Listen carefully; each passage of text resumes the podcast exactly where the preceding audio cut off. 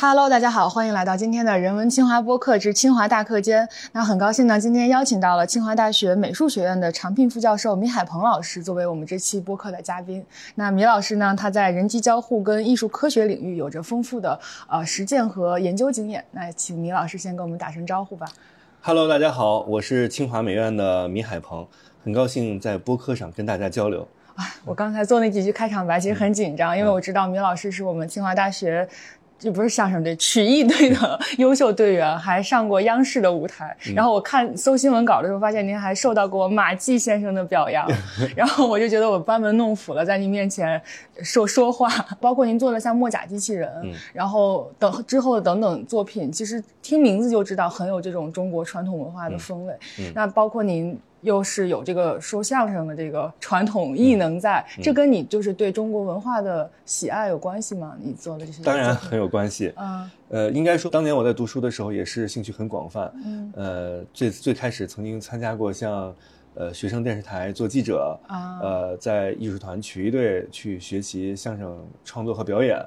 呃，也在摄影队学习过这种哇，这是一个 文艺文艺男的路标准路线。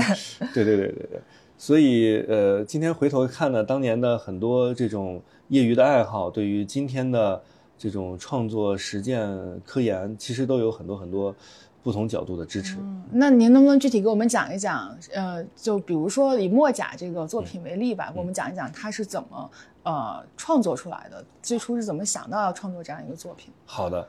呃，可能很多同学。听说过墨甲哈，呃，在二零一九年呢，作为我们团队的代表作之一，也是在校庆前后首次在清华公演亮相，刷屏了当时都。对，那墨甲呢是呃，应该是第一支中国风的机器人乐队，有三个乐手，呃，分别演奏竹笛、箜篌和排鼓。那它的造型呢，我们也是借鉴了呃中国木雕工艺和雕塑艺术里面的很多的这种手法。和造型特点，呃，希望能呈现一种看起来就非常中国的这样一种机器人表演。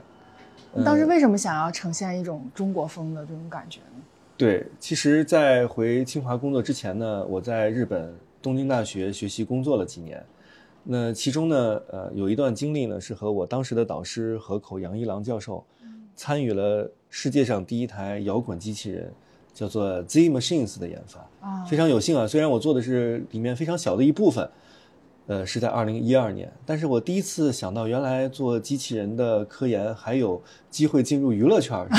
那我当时带着这个机器人乐队去参加东京摇滚音乐节，这是我唯一一次参加摇滚音乐节。那当时我是在幕后给机器人做这个做后勤啊，呃，这个经历也是非常有意思。那当时呢，确实让我非常的。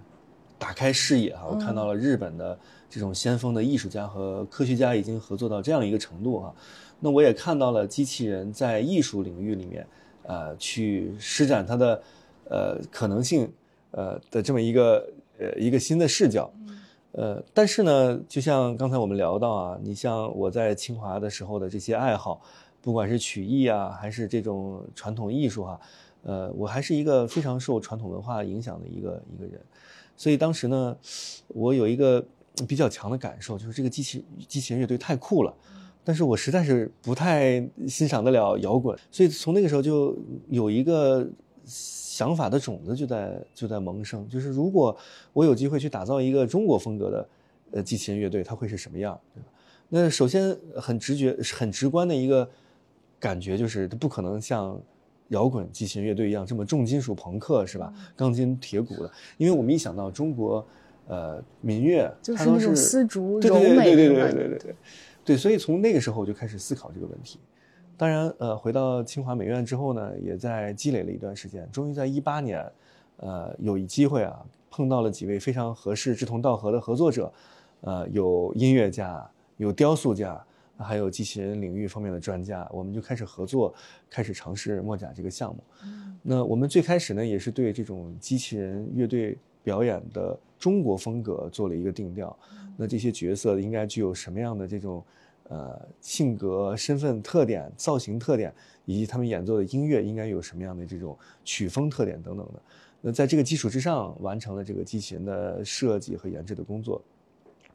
我们也非常惊喜哈，就是在亮相以后受到了全校乃至社会各界的很多很多的关注和报道，也让我非常看到了这种中国文化作为纽带啊，对于我们华人，呃，对于共同拥有中国文化基因的这些呃人群哈，他们的这种呃情感连接的这种能力，我也看到有很多很多的。呃，咱们呃国人哈是对于有这种中国文化特点的这种机器人或者机器人艺术是有很高的兴趣，甚至是期待的。明白。哎，那我特别好奇，我也代替就是没有看过我们机器这个墨甲机器人表演的呃听众问一下，呃，它除了比如说在名字上或者在演奏的曲风上、曲子上呈现了中国特色，还有你们在设计上有哪些巧思，就是想把这个中国风的元素给它融进去的？嗯，我觉得有非常非常多。嗯，我经常跟呃跟很多朋友开玩笑说，我们团队可能是国内唯一一个先由艺术家主导，呃，再由工程师和科学家来实现机器人的这么一个团队。那国内的很多机器人呢？它可能有了很强大的功能，嗯，然后会邀请一些设计师来进行美美化和这种结构的造型。一般来说，就传统路径是先有功能，然后再去让艺术家给它往里加。对对对对对，加花儿。对，但我们的墨甲机器人呢，它最早来自于几张图纸，这个图纸是来自咱们美院的雕塑系的博士生的手绘。那他通过自己对这几个角色机器人角色的这种性格特点的想象。去手绘的这么一种造型的风格，这里面吹笛子的很像一个大侠，啊，这个很高冷啊，个子也很高。呃，那是吹箫啊。对对对，吹笛子的大侠，萧剑。对对对对对，就是你看到他，你可能就能想到很多，呃，我们可能熟悉的一些人物，就总能有一种对应感。那再比如说演奏箜篌的是一个比较温婉的女性的风格，那演奏排骨的呢是一个有点像，呃。从《山海经》神兽，呃，这种《山海经》里面出来的神兽，它没有完全人的特点，但是让你也能感受到中国古代一些神话的特征。那这些特征呢，就是给这个乐队后来的一些基本的设计定了一个调。那其他的巧思还包括，为什么叫墨甲呢？这个墨呢，其实代表的是墨子或者墨家，因为中国古代墨家呢是最注重工程技术以及这种。呃，木工工艺，呃，机械研发的一个流派，而甲呢，有时候我们代表机甲，就是也是现代的这个这种呃亚文化圈里面对于古代中国的这种木工能发展到什么一个高度的一种呃幻想性的一种文学。那也有很多这种机甲风格的这种游戏哈，可能有不少年轻的呃学生们有接触，所以这两个词的组合呢，其实体现了我们设计的一种风格。其实某种角度想，我们想做的事儿就是。假如鲁班在世，去打造一个乐队的话，他可能做成什么样啊？啊，那这种我们完全使用这种木工工艺和木雕的方这种方式，以及它的主 C 位的这个玉衡啊，吹笛子的玉衡，它在腰部呢有三片甲片，这三片甲片是用独特的木雕的方式雕出来的，其实是它非常重要的一个视觉元素。那这些呢，我觉得。呃，可能对于一般的观众看就觉得嗯很中国，但是可能对于具体的对具体它代表什么，就来自于很多这样的元素啊。呃，此外在服装上我们也做了很多的巧思。事实上，墨甲机器人的这种乐手虽然他们的造型呃没有太大的变化，但他们的服装有很多，每次演出都会有就可以换装。对对对对对，我们会根据不同的演出会给他们设计一些不同的新的服装。呃，比如有一年的演出正好赶上《陈情令》热播哈，我们也有很多学生是《陈情令》的粉丝，所以那一版的演出就非常像，呃，肖战和王一博的那种风格，博君一笑。对对对，所以这种，呃，这种我们把古代服饰呃文化和一些包括古代木雕风格的机器人相结合的，也是属于比较独创的一些。呃，这种尝试吧，也是确实受到了不少大家的欢迎和哦，所以这个思路很有意思，就是墨甲机器人乐队其实到现在都在不断的在演出，嗯，就还还最近在接通告，对对对对，其实一一直在接，今天下午还有这个东方卫视的导演要来来谈一谈，对，比我还忙，一直在接，但是呢，因为机器人也比较比较累了哈，那他们可能近几年呢，呃，参加的演出就比较少，而且我们的团队的精力呢，也放在一些其他新的机器人表演的。研研发之上，比如说我们今年刚刚完成的一个机器人相声表演，哦，我刚刚想，哎，我刚想问您是您是说相声的，有没有想过让您的机器人说相声？那当然有想过啊。其实做完墨甲之后，我们就在想下一个呃工作可以做什么，就有没有可能去让机器人表演相声。其实一直有这样的一种大胆的设想，终于有这么一个机会，就是在呃今年年初呢，啊，由咱们学院的呃美院我的同事来主持设计的位于沧州的中国大运河非物质文化博物馆。在其中呢，有一个呃天津展厅啊，就有一个呃相声茶馆啊。那呃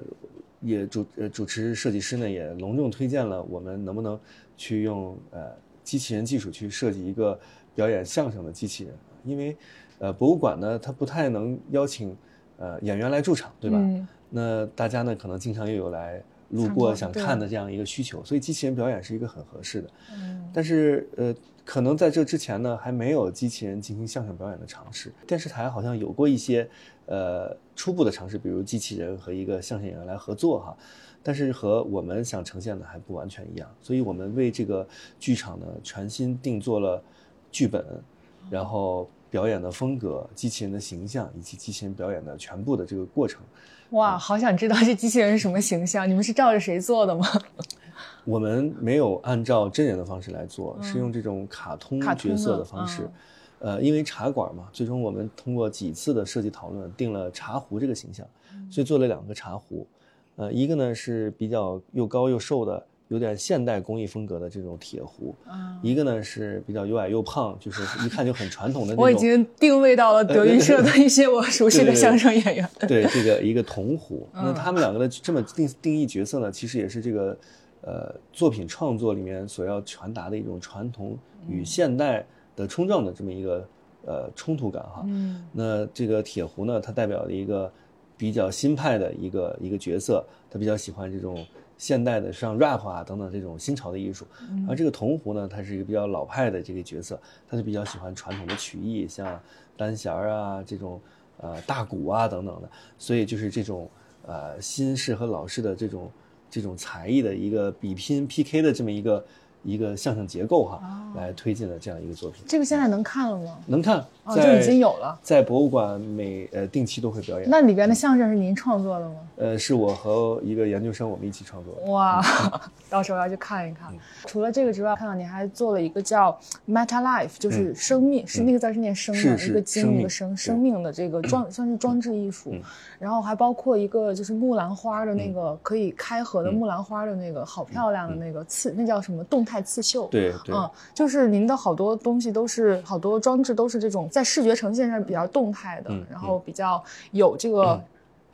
呃生长过程的这种呈现感的这种这种作品，啊，这包含着您的什么想法？嗯，那我想呃尽量简要的去介绍一下我的求学和这种学术呃思想形成的这么一个简要的过程。呃，我在东京大学呃读人机交互的博士期间呢，主要的研究方向是实物用户界面。用户界面呢，就是我们手机上或者电脑上经常打交道的各种跟信息来交互的这种窗口啦、图标了，对吧？那啥叫实物用户？那实物用户界面呢，是由美国 MIT 的一位教授在二十多年前提出的。他说，我们这些界面呢，不一定都是屏幕上的，我们生活中的万物也可以成为可以交互的主体。那最经典的一个例子就是算盘，是吧？那在几千年前，我们的先人已经可以用算盘来进行信息的交互和处理。所以呢，他在这种哲学的理念的指导之下，做了一系列非常有趣的工作。比如说，这种桌面上的建筑，当你操作建筑的时候，建筑内部和外呃和它周围的信息表示也会有很多很多的变化。那呃，这种在今天的博物馆也可以看到很多，因为特别面向孩子们，可以用一些道具啊、积木块啊来进行一些跟屏幕上的。一些信息进行互动，那整个这一个大类呢，就叫做实物用户界面啊。我们怎么拿身边的自然的这种各种道具来和数字世界进行交互？那那我在研究的后期呢，就开始关注，呃，这些道具呢，大部分都是被人操作着挪来挪去的，对吧？嗯。那它只能被动的去去当做一个信息的输入。那想要向屏幕上的信息进行输出的话，就需要这些物体。能够自动的改变自己的一些形态，或者说自己的性状。那这当时呢，就有了一个新的这个学术思想，叫做主动式的实物用户界面。那需要融入一些机器人技术啊，新的材料技术啊，让这些材料可以在物理世界变化起来。那这时候我们会关注这些新的界面自己能不能变形啊，能不能变色啊，改变自己的位置和状态，改变自己的温度和软硬。呃，那这些呢就可以丰富信息，能够反馈给人。它的这种呃更多的维度，所以从那个时候开始，我开始关注在界面设计领域怎么去融入一些变形、变色、呃改变呃位置和状态的等等这样的一个功能。那在这个呃在这个方向之下呢，我就开始探索和新材料的一些结合啊，因为去解决这些问题呢，就需要呃一一一条线是和机器人技术的结合，一条线是和新材料技术的结合，对。恰好在呃一五一六年的时候，当时我在清华的这个呃新闻网页上看到了当年发布的十大新闻哈，然后其中就有一条呢是来自清华生物医学系刘静教授团队，他们首次发现的这种具有受控形变的液态合金的这样的一个一个发现，当时我就。马上有一个想法，说它太适合用来做我们希望进行形状改变的界面设计了啊，就是那个材料相当于自己可以变，对对对对。那于是我就想，能不能去找刘静老师合作哈？那于是我就带着我的一个当时的研究生一起，到了找到了刘老师的办公室，敲门，声音，这这真的是敲门自我介绍，敲门自我介绍，然后就建立了这样的合作。呃，我们当时也是很紧张、很忐忑的，没想到。刘老师听说我们的来意也是非常的热情，他也非常希望把自己的研究向更多的领域，尤其是艺术领域做一些结合和尝试，于是就大力的给了我们支持。呃，在这个新材料，呃和刘老师团队的技术支持之下，我们就完成了《生命》这个作品。嗯，那这个作品呢是是全球首次使用呃液态金属，在特别设计的一个受控环境里面，去我们去给它赋予了一些所谓的性格。那有一些它比较好奇，当人靠近的时候，它就凑过来想看一看是谁；还有一些相反，它比较害羞，如果没有人的时候，它就悄悄地在周围看一看；人一接近，它就缩起来。那通过这种交互设计上的一些巧思，就让人对这种本来是没有生命的无机物质产生了一种好像它有生命的感觉的。对，对我，所以我们通过这种艺术作品呢，也想唤起人们对于生命的本质到底是什么的一种思考。嗯，所以也特别用了。金字边一个生的这个生命啊，因为它是一种金属。具有生命感的这么一个装置的表现。我刚才突然想到，如果你们就是当时 MBTI 火的话，你们应该给每一种金属确实是取上 MBTI 的一个名字，一共十六种。对对对对对，确实他们当时在设计的，我们第一批呢是有四个，确实能看出来他们有很很明显的不同。有艺人，有有异金属，有爱金属。对对对对对。我作为一个外行人，比如说来问您，就是一个做艺术跟科技交互设计的这样一个老师，就是我怎么去评判一个艺术科技？的装置也好，一个艺术作品也好，它好不好？就当我去博物馆或者我去哪儿，我看到一个这样的作品，我应该从什么维度去评判它，去去去欣赏它？我觉得可以从两个角度，这只是我个人观点啊，因为好不好这个真的是，呃，萝卜白菜，萝卜白菜各有所爱。你我觉得它不好，你就学它好也可以啊。嗯，首先好不好是一个非常主观的感受，你完全可以自己去喜欢或者不喜欢一个作品。但是如果问我呢，我会倾向于找两个标准。嗯，第一个标准呢是微观层面的，就是我会看这样一个装置或者这样一个作品，它有没有用到一些新的方法，或者新的技术，或者说新的创作的流程。那可能很多作品很好，但是我们马上可以联想到它可能是另外一个作品。的现代的的的一个翻版啊，甚至是某种改版，对吧？我们完全可以想到用一些技术和方法去创作一个不同的作品。当然，它也很重要。它作为一个作品来讲，它也是一个新的。但是，可能从它底层的方法和和一些技巧来讲，没有一些新的突破。那至少在我们团队或者我们所关注的领域，我们非常鼓励能看到一些作品，它能够带来一些。一些新的启发，比如说生命为什么会受到一定的认可？因为它拿第一次拿液态金属来实现了柔性的形变的这种表现。我们看到国外也有一些艺术家，最近也仍然在用这样的方法，在国外进行大这种大规模的展览哈。那虽然我们略有遗憾，我们虽然作为最早提出来的，没有像人家后来做的那么大，但是也看到了，就是你最早的一些新的想法被别人所借鉴和更推广使用的这种成就感吧。这可能是从微观层面我的期待，我希望能看到一些新的技术或者方法或者一些思考。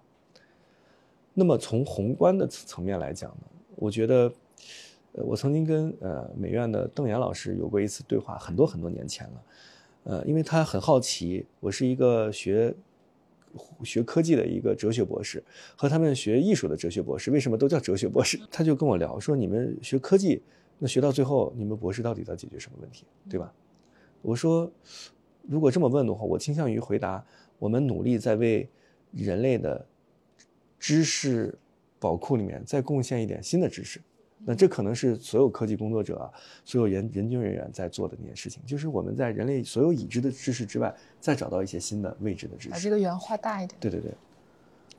那邓岩老师一听，他说：“那我就知道为什么都叫哲学博士了，因为艺术家在博士这个领域所要关注的就是让人的认识，所有的认识之外，能不能出现一些新的认识。嗯，这种可能来自于很现代的艺术的观点。那我们能够，呃。”记者的一些非常著名的当代艺术的作品，那在当时可能是非常的，呃，非常的另类、颠覆，呃，非常的颠覆。但是它确实在突破人当时的认识的局限之外，又有一点新的认识，做到了这一步。想起了那个小便池，对我其实想到的也是这个。哎，我突然就觉得我们在某种程度上达成了一致。所以，其实我们在看一个作品的时候，我也倾向于这么来看：它有没有尝试在我们人类所有的知识或者认识之外，尝试突破一点。嗯，当然这个目标很高很难，但是如果我们能看到这样的作品，我相信它一定是一个伟大的作品。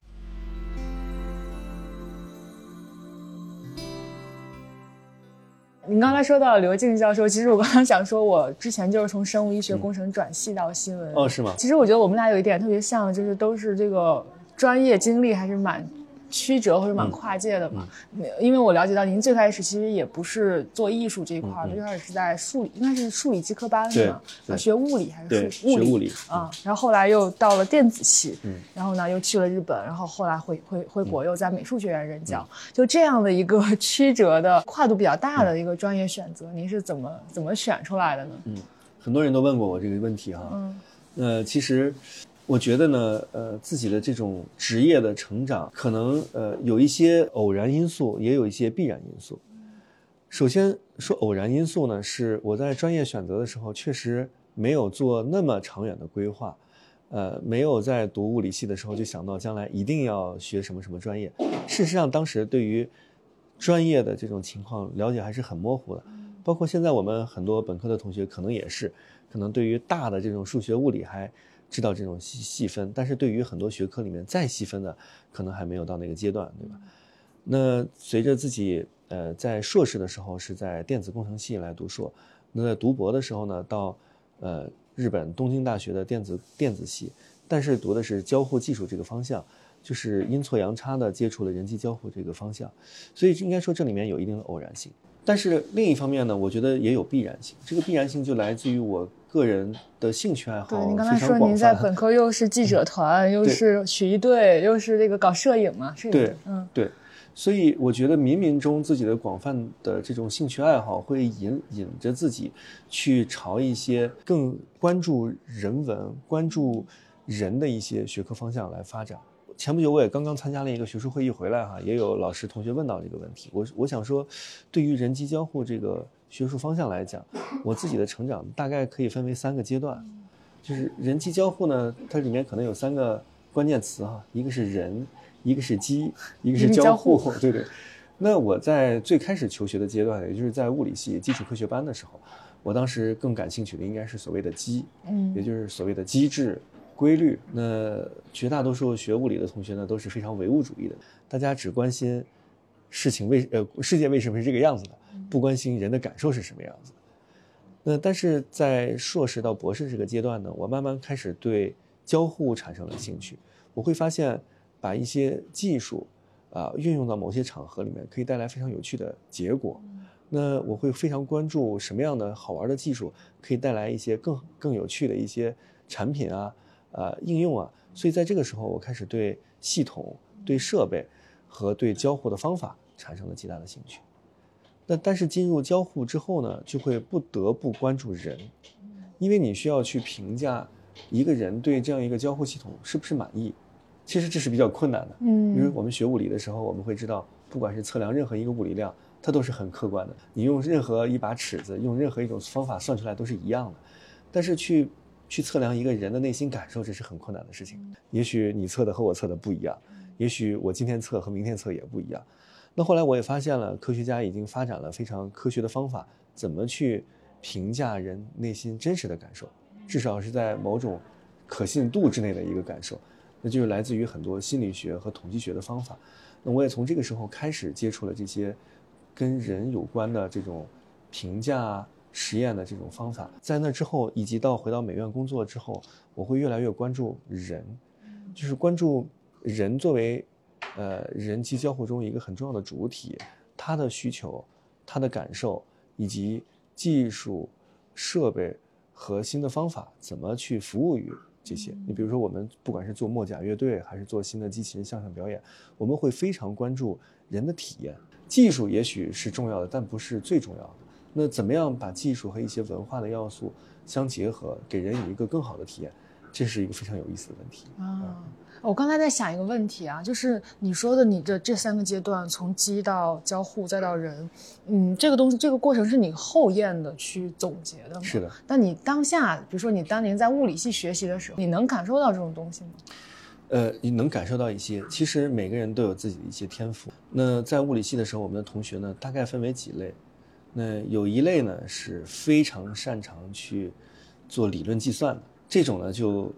呃很适合将来朝着理论物理学的方向去努力。当然这条路也很辛苦哈。还有一些呢，就像我这样非常擅长动手做实验的，那我的实验课的成绩要更好一些。所以我觉得我的动手能力可能比我的理论计算能力要更强啊，所以你跟奥奥本海默就反过来了，就那个电影开头不是他那个实验动手能力不行，对，嗯，对，所以我在呃我在本科阶段一直到研究生啊，其实我都在一直在追求，呃更加实践的科研，嗯，呃就是需要有一些自己动手去做设计、做实验，而不是纯理论计算的这样的工作。那我觉得这个也为我后来开始去进入交互技术这个领域。是一个很重要的基础，也可能是跟我个人的，呃，天赋或者个人的兴趣爱好有关。哎，那在日本那段经历，就除了您刚才说的参与了那个摇滚机器人乐队，然后你觉得日本在交互设计这方面现在是已经发展到一个什么程度了？以及在日本求学那段时间给你的影响都有哪些？应该说这个影响是非常大的。人机交互这个领域呢，在我去二零零八年去读博士的时候，在国内还是非常。呃，发展的比较初级阶段的这么一个状态，除了咱们清华计算机系的课题组和中科院软件所的一个课题组，国内其他高校几乎是一片空白，就是没有太多的老师和课题组在从事这个方向的研究。而海外呢就不太一样，呃，欧美、日本和包括新加坡等一些呃国家和地区哈，在人机交互领域的发展是比当时的国内要。呃，要发达不少的，那其其实也有一些必然性，在我们国家呃二十一世纪初的这种工业化进程非常快速的阶段，我们更需要需要的是一些能直接服务工业界、服务产业界的这些技术，而人机交互这种更关注人怎么能有更好的舒服的体验，明白？某种程度上来讲，它是一种比较奢侈的研究，在十多年前的中国，我们还没有太多的资源和需要。来开展这样的研究，这是为什么在这个领域里面开展研究的绝大多数是发达国家，呃，欧美、日本、韩国等等。当然，现在的一个状况已经不一样了。我们国家在人机交互这个领域现在也有了巨大的需求，对吧？因为人民的生活吃饱喝暖了，对对对，吃吃吃吃饱穿暖了，穿暖 开始要有更高的这种精神层面的这种需求。当然，产业界也意识到了它。的这种发展的重要性，那当然这是十多年以后的故事了。那当时刚去学的时候呢，其实我并不知道人机交互这个专业方向。你都不知道你是学这个？我不知道，我不知道，我只是去去了呃东京大学的电子系，恰好我在的实验室叫做交互技术啊，就这不是自己选的，是我自己选的。这个实验室是我选的，但是我选的是因为我看到这个实验实验室做的东西太好玩了啊，但是我并不知道这些好玩它的背后是人机交互这个学科在做的事情，所以我就像刚才说的，有一定的偶然性啊，拆盲盒，对对，自己一方面有兴趣哈，关注这些东西，另一方面可能呃慢慢的就是冥冥中引领自己进入了这个这个领域。那当时呢，在国际上。呃，从事这个领域的年轻的博士生也群体也非常少，主要集中在海外。嗯，那首先，我觉得在日本求学期间的，第一个对我重大的影响是真正了解了人机交互这样一个学科，它作为一个严谨的学科，到底在解决什么样的问题？研究它具需要具备什么样的学科基础和交叉学科的经验和能力，以及通过这种实践呢，就是积累了自己基本的在这个学科里面去从事科研的这种能力。那日本的学者给我的感受呢，是他们脑洞都很大。今天的我们同学们看到日本，不管是呃一些新闻啊，还是了解他们的一些学术科研啊，都会有类似的感受。他们敢做很多，呃，我们想到他怎么会这么想的？对，是这样这样。事实上，呃，日本呃这个学术界的这种传统由来已久。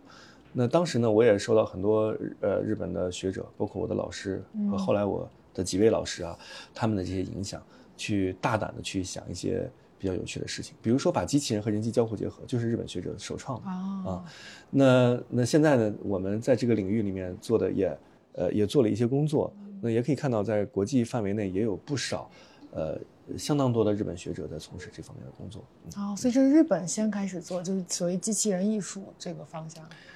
呃，这个最严谨的说法。呃，我还不太敢给你一个确定的回复哈，但是日本绝对是最早一批开始开展机器人艺术的这样一个。这会不会跟他们的那种就是二次元的传统动漫的兴兴盛发达有关系？当然有关系。我觉得一方面既有这种日本在长期把机器人当做国家的科技战略很有关，他们的机器人呢有极强的这种国民科普性。嗯，比如说我一个中学生，这个课间到。路边摊买一份杂志，里面都有一个机器的零件你只要把这个杂志连着买齐，就能拼两百期，呃，就能拼出一个很复杂的机器人来。那像这样的一种呃商业模式和对于年轻人的这种潜移默化的影响，使得机器人在整个日本社会的氛围都极其浓厚。我们实验室并不是一个专门做实验室的机器人，但是我们实验室几乎每个人人手都做一个小机器人，用来做交互的研究。所以可以看到当时这种呃浓厚的这种。这种，呃，这种氛围哈，这种土壤，就是，呃，大家呃有这样的一种从中学开始的这种基础，嗯，然后再到大学有这样的一种去研究的一个一个条件，就可以做很多大胆的尝试。哇，刚才听了您的去日本求学这个经历，就是 打破了我的想象。因为我在看您的履历的时候，我就在想，哇，他在下一盘大棋。他在就是一零年左右，在你说在移动互联网在中国还没有那么普及的时候，他就预见到了将来这个人机交互会大火，然后就去到日本，而且日本就是我在我的想象中，因为它是就对于年轻人来说是二次元是动漫，那他肯定就是做这种机器人类的东西会很很先进很先锋。我就觉得又选了日本。又选了去学人机交互啊，这个老师太有远见了。然后没想到刚才跟你一聊，就完全是开盲盒似的，完全是去到那儿。这个过程听起来可能真的就是小说都不敢这么写。嗯，那我在硕士毕业的时候呢，为什么呃考虑要去日本读博士？主要有两点考虑哈。一点呢，我恰好之前学过日语，呃，这可能也是大学期间学的。我从中学就开始学日语。嗯，我在我在中学呢。呃，很有意思，是一个双语实验班，嗯，就要同时学英语和日语，呃，所以就给我后来去日本留学，可能冥冥中啊就铺了这么一条路。那我的硕士导师呢，也是一个留日归来的学者，所以我在跟我的导师做项目的时候呢，也是在和日本的企业做项目。所以我读硕士的时候，导师也带我去日本出差过几次。那这些都呃，对我当时想去日本求学，呃，这个信心就越来越坚定了。另一方面呢，就是日本的读博的这种博士体系跟国内是比较相近的。如果硕士毕业去美国读博，可能要五到六年；去日本读博呢，一般是三年左右，也是性价比比较高的一个选择。而且我自己呢，其实从小一直非常想学机器人。当时呢，日本也是比较被公认的机器人的强国，甚至是第一强国。所以就几方面的综合考虑，就决定了去想去日本去求学。那在。选择实验室的时候呢，其实是有一些是有一些限制的。呃，因为当时的清华和东大呢有这种呃呃这种协议啊，就是每年清华会推荐若干的优秀的学生去东大去读博，但是呢，他可选的实验室是有一定的范围的，在这几个实验室里面呢，没有我当时最想去的完全做机器人的实验室，但是呢，我看到了我后来去的这个实验室呢，他们在做一些有意思的小机器人，而且把这些小机器人呢做成像棋子一样的，让小朋友来下棋。我当时呢也非常喜欢像桌游啊这样的这种年轻人的文化哈，哎，所以我说这个原来博士的研究还可以做这样的东西，嗯，所以就非常跟玩似的，对对，这个就跟跟玩似的，就就非常呃大胆的想去试一试，呃，最后就来到了这个实验室，来到这个实验室呢，我发现，嗯，这个导师呢也非常年轻哈，他非常鼓励同学们就是大胆的有自己的想法就去尝试。呃，我跟老师说，我来这儿读博士，我我该做点什么？老师说，你想做什么就做什么吧。我说真的吗？呃，他说，老师说，只要别人没做过就可以了。但是这句话是很困难的，因为后来做做这个文献调研，会发现自己花了一年的时间，都发现自己很难想出一个别人没想过的一个新点子。这是后话了。做科研，它其实也有它难的地方。那但是在这个实验室呢，就是我们实验室有做小机器人的同学，啊，有做大型的这种。像呃电子桌游的同学，也有做这种啊投影和这种游戏结合的同学，那这种在这种学术氛围里面，自己就可以尝试把自己的想法和实验室已经做有的一些技术积累做一些结合，做了后来我博士期间做了一系列的工作。哦。因为就是问您这个问题，是因为我觉得现在好多人在谈跨界嘛，但好多人就是感觉在为跨界而生跨界，比如跨学科、跨界什么的。但我觉得您是真实的在践行跨界这件事情。但是听了你刚才的整个的讲述，我发现其实你在做跨界这件事情的时候，也不是，其实也是无意识的，就没有抱持着说我要跨界试试，我要怎么样。其实更多的时候就是在被兴趣或者被一些先天的自己的。本身带的这个特质在引领着在走，我觉得有两两个方面吧。首先，第一方面，我自己的个人的经历确实是这样啊，是一种某种程度上来讲是无意识的跨界。呃，另一方面呢，也跟呃当时的学科发展的这种视野有一定的关系。在我读书的时候，并没有这么强的交叉学科的宣传，或者是政策引领。不像我们现在的同学们都在鼓励跨界。对对对，我们在学科设置上天然的给同学们一些学科交叉的这种基础。那从某种程度来讲，我觉得现在的同学在这方面得到的支持是更强的，比我们当初是更有优势的。只是当时呃，我们从学科建设的角度还没有发展到那一步。那绝大多数我的同龄人，都并不是被当做一个要学科交叉人才来培养。进入到学科交叉这个领域，也是大家在自己的研究中发现，我们必须要进行一定的交叉，才这样慢慢的建立起的这样的一种联系。但往往是这样的方式推动的交叉学科，我觉得是更落地或者更能够往前走。不，我觉得这个其实不同的阶段要有不同的呃看法。那在大家都没有交叉的时候，那些意识到交叉的人去去践行，他可能原来并没有交叉的那种能力，但是。通过一些因缘巧合或者自己的努力推动，让一些学科交叉慢慢的有了一些，有了一些呃成果，我觉得这很重要。但是到了现在呢，就随随着学科交叉的建设成为一种社会的共识，越来越多成体系和更科学方法的这种建设。我觉得从本科阶段的这种学科交叉的人才培养的模式，到硕博士的这种学科交叉的这种更系统化的建设，也是很重要的。就自上而下，自上而下。对，换句话说，我们不能在今天仍然用我们当时那种拆盲盒的方式来做，对吧？那其实，在今天就要用适合今天的方式来做。嗯，那你在这个过程当中有遇到什么困难或者挑战吗？就肯定不是都像我们看到的一帆风顺的嘛？当然，问题？这个挑战是非常非常多的。嗯。嗯，我觉得我我想从两个方面来分享自己的心得哈。呃，第一个方面呢，其实外部的，外部的困难其实非常显而易见。你从一个你所熟悉的领域，进入到一个自己不那么熟悉的领域。那我在读博士的面临的第一个问题就是，我刚才也提过，我怎么找一把尺子，去量一量某一个用户对我的作品的满意度？那怎么去找到这样一个方法？对我来讲，其实一个全新的领域。那我需要在这个过程中去独立的去学习心理学的一些相关的背景，怎么去设计问卷和量表，去学习统计学的一些方法，怎么通过这种呃方差分析的方法来分析它的统计学特征，在呃在在学习一些像这种心理学和生物医学领域里面用到的一些人人体的生物信号的采集的方式，去判断它的一些真实的反应和感受。那这些都是外部就首先碰到的挑战。嗯，那在其次碰到的一些像，呃，技术发展的总是很快的，自己所擅长的领域只是技术里面很小的一部分。那不断的在，呃，我们这个领域最大的特点就是，你要不断的把一些新的技术收吸收进来，啊，因为我因为我们要解决的是人的体验的问题，所以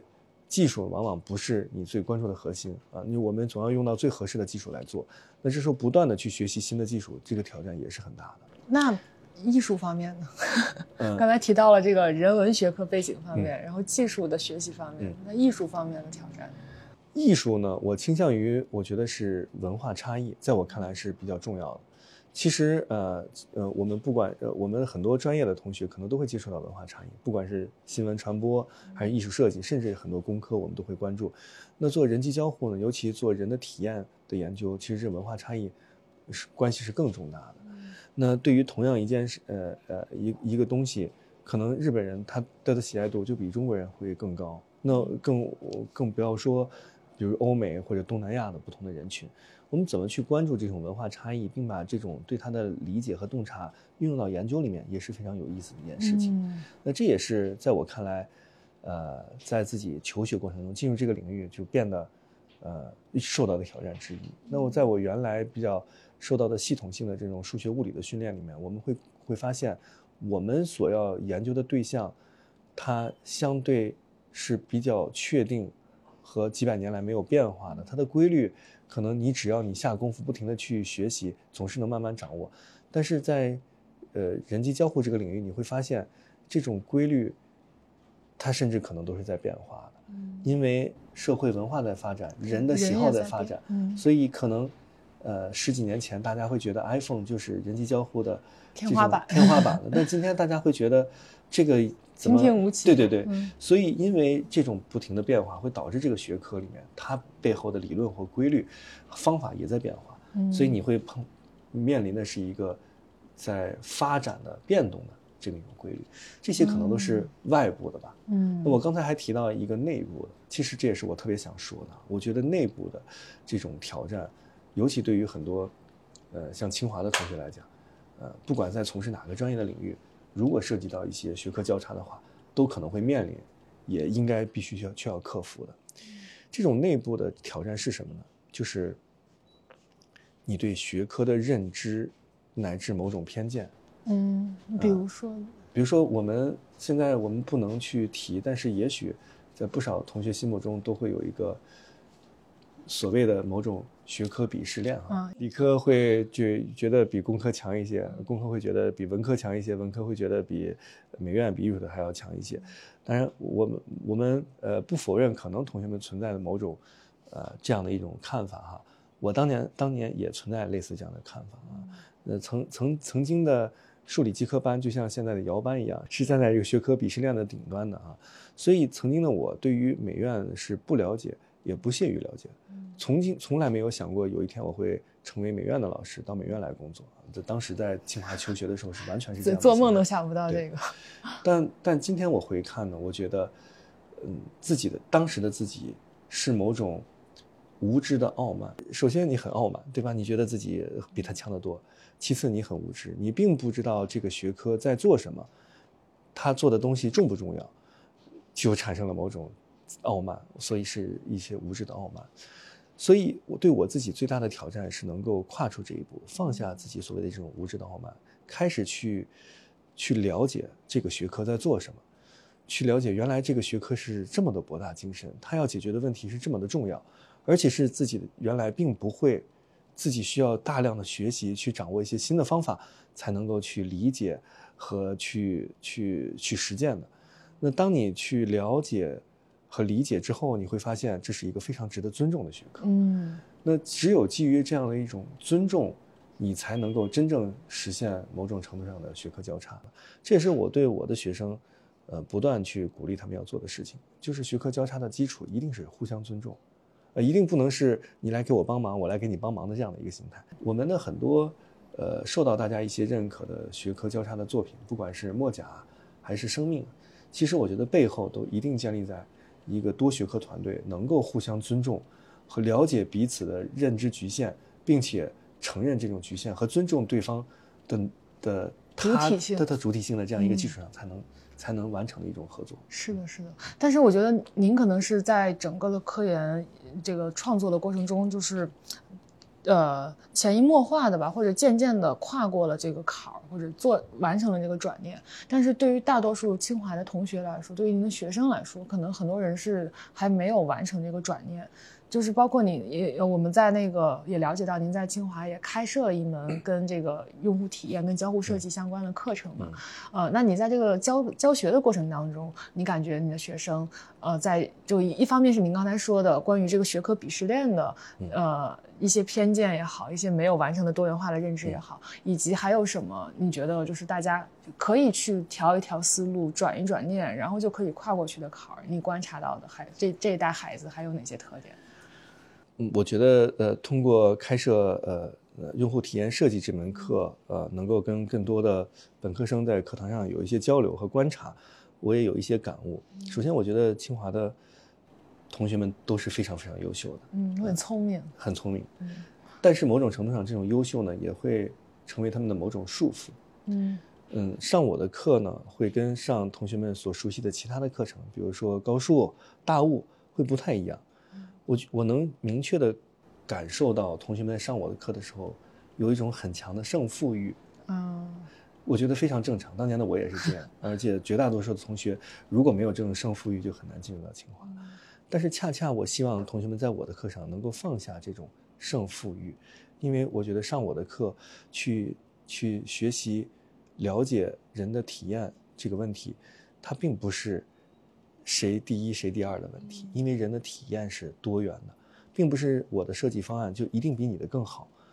因为你们可能在不同的场景下面对不同的用户带来不同的体验，可能都是好的体验。这是我我我的第一个感受。第二个感受呢，就是同学们，尤其对于低年级的同学，就是二年级，甚至包括一些三年级的同学，我觉得视野还是不够。这种视野，我觉得我指的是来自于接触生活的视野。就是同学们，清华的同学们太擅长跟书本打交道，嗯，太擅长跟从小就做题做上来的。但是很多同学会不太擅长和生活打交道。对，嗯，当年的我也是这样的。而当我们做设计的时候，其实你一定要在生活的场景中去想到一个值得去解决的问题，并且找到一个新的解决方案。当你都不了解生活中人有哪些体验不好的地方，生活中有哪些可以优化的点。其实你是很难想到方案的，嗯，所以不少同学，尤其低年的同学，在上我的课的时候很有挫败感，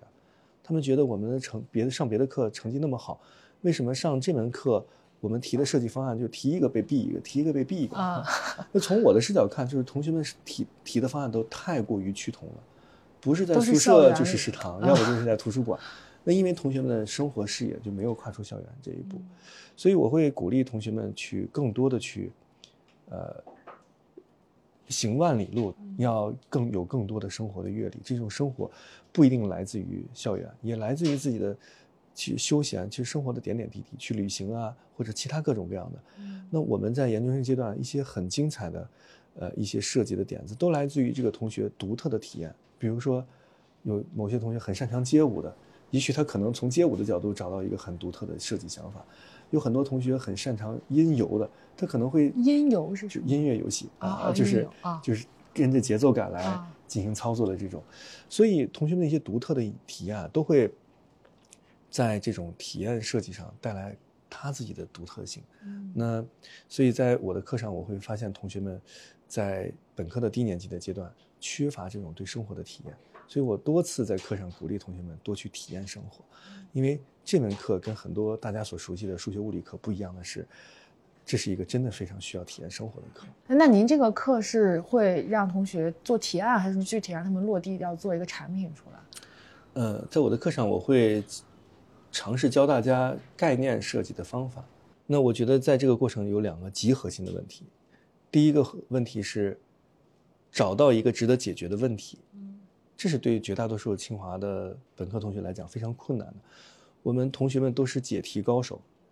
但不太会自己出题，嗯，尤其是出一道特别值得做的题。因为这是太开放了，这个题。对对，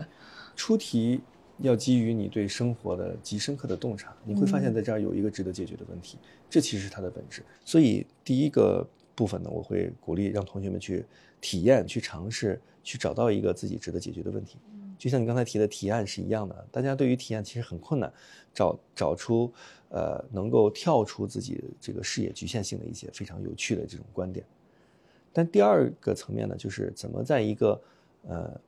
选好的题目下找到一个呃呃合适的方案，那并且把这个方案呃做成某种程度的概念的设计就，相当于解决他观察到的这个问题。对对对，嗯呃或者简单说就是提出一个解决这个问题的思路，嗯那我们可能没有办法要求同学们在课上去真正的解决这个问题，但是解决这个思路是要遵循一定的原则的，比如这个思路它要有一定的合理性、科学性，你一定要通过一定的方法去评估这个思路的可的它的一些呃适用性等等的。那大概从这两个方面来锻炼同学们对于、呃、这方面的能力。所以听上去就是两个过程嘛，就是先去有一个痛点感受到了，然后去发散的去观察，去生活里面观察，然后慢慢把它聚焦到一个嗯他要解决的问题上，然后就着这个问题再去进行下一步一个发散和收敛。对，在设计学里面有一个极其经典的理论叫做双钻模型，双钻钻钻石。钻石的钻、就是啊 diamond。啊它是指呢，当我们呃我们需要两次发散，两次收敛，嗯就是在寻找和定义问题的时候，要一次发散，一次收敛。因为当我们发现有一个问题的时候，其实它真正本质的问题是什么，也许大家并没有看得很清，不同人可能有不同的视角。这时候我们需要发散去讨论什么才是最真正的那个问题，最后收敛到哎，我们明确了问题其实是这个。那之后，对于这个问题怎么找解决方案呢？又需要一次发散和一次收敛，啊，那啊这次真的有这个模型啊！是啊我我以为刚才我那个是我自己总结的。这是一个极其经典的社区模型。哦所以如果用一个图像来画呢，就是就是发散一次，收敛一次，发散一次，收敛一次，看上去像两个方块一样。所以因为方块叫做 diamond 嘛，所以它就叫双钻模型。我因为我是感觉在我自己的生活里边，我解决很多问题，想很多问题是这种方式的，没有想到这已经被前人总结过了。嗯，所以跨界一下就发现，他们都是相通的。那我们最后再聊一下这个，就是关于艺术和科技跨界的嗯一些小问题，因为我们最近也关注到那个新闻嘛，就是 OpenAI 的、嗯呃奥特曼被被那个董事会炒鱿鱼的这个事嗯情。然后我今天早上还看到一个视频，讲他们的团队的就是一个，应该董事会里边就是在组织这次解雇的那个叫呃一一呃我忘记他的名字了，就是在讲说关于这个超级智能体。嗯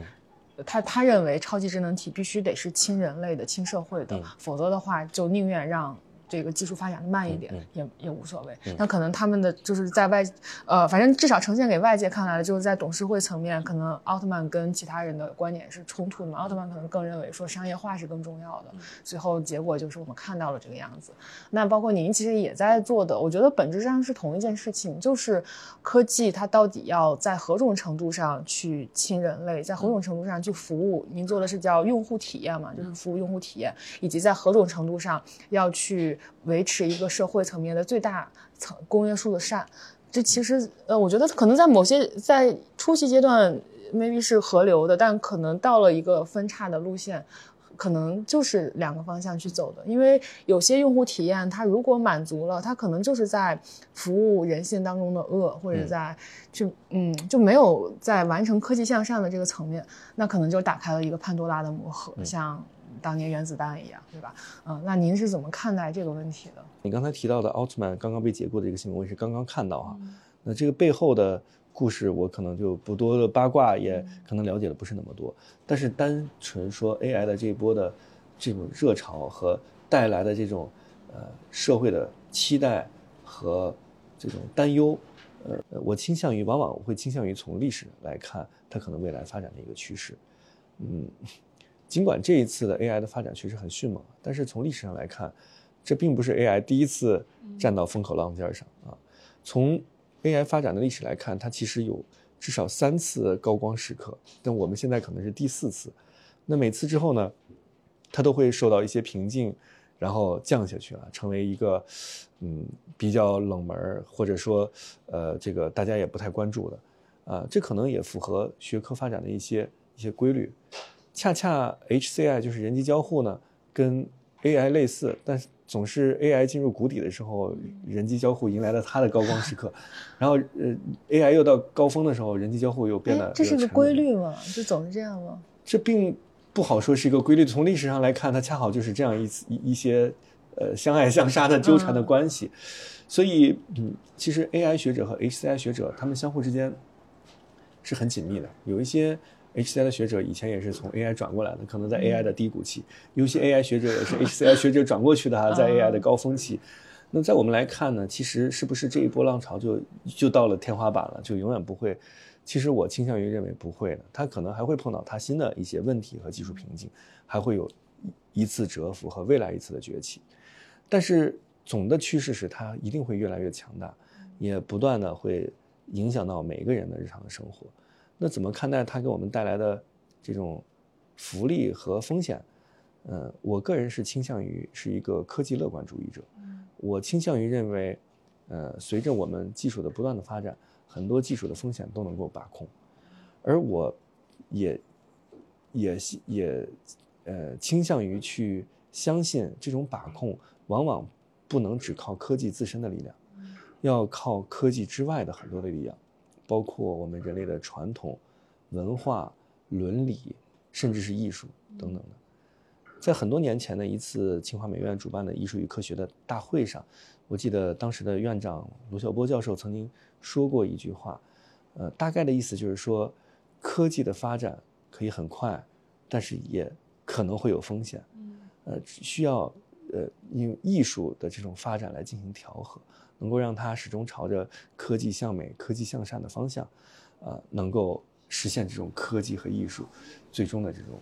呃，这种和谐。嗯，就艺术有点像一个调调试器的作用在这里边。